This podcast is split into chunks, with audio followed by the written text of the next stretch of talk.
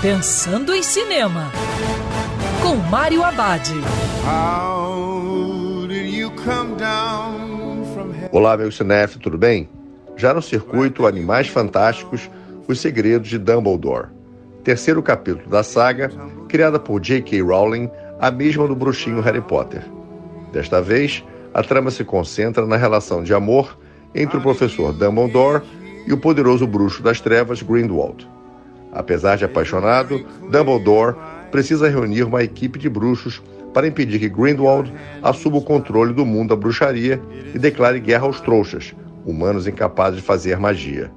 O grande problema de Animais Fantásticos, Os Segredos de Dumbledore, está no roteiro que tenta preencher os furos deixados pelo segundo filme.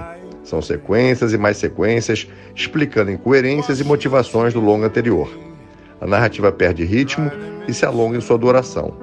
Só depois de dois atos bem chatos que finalmente a trama esquenta e tem um terceiro ato interessante, justamente quando a atriz brasileira Maria Fernanda Cândido participa da trama.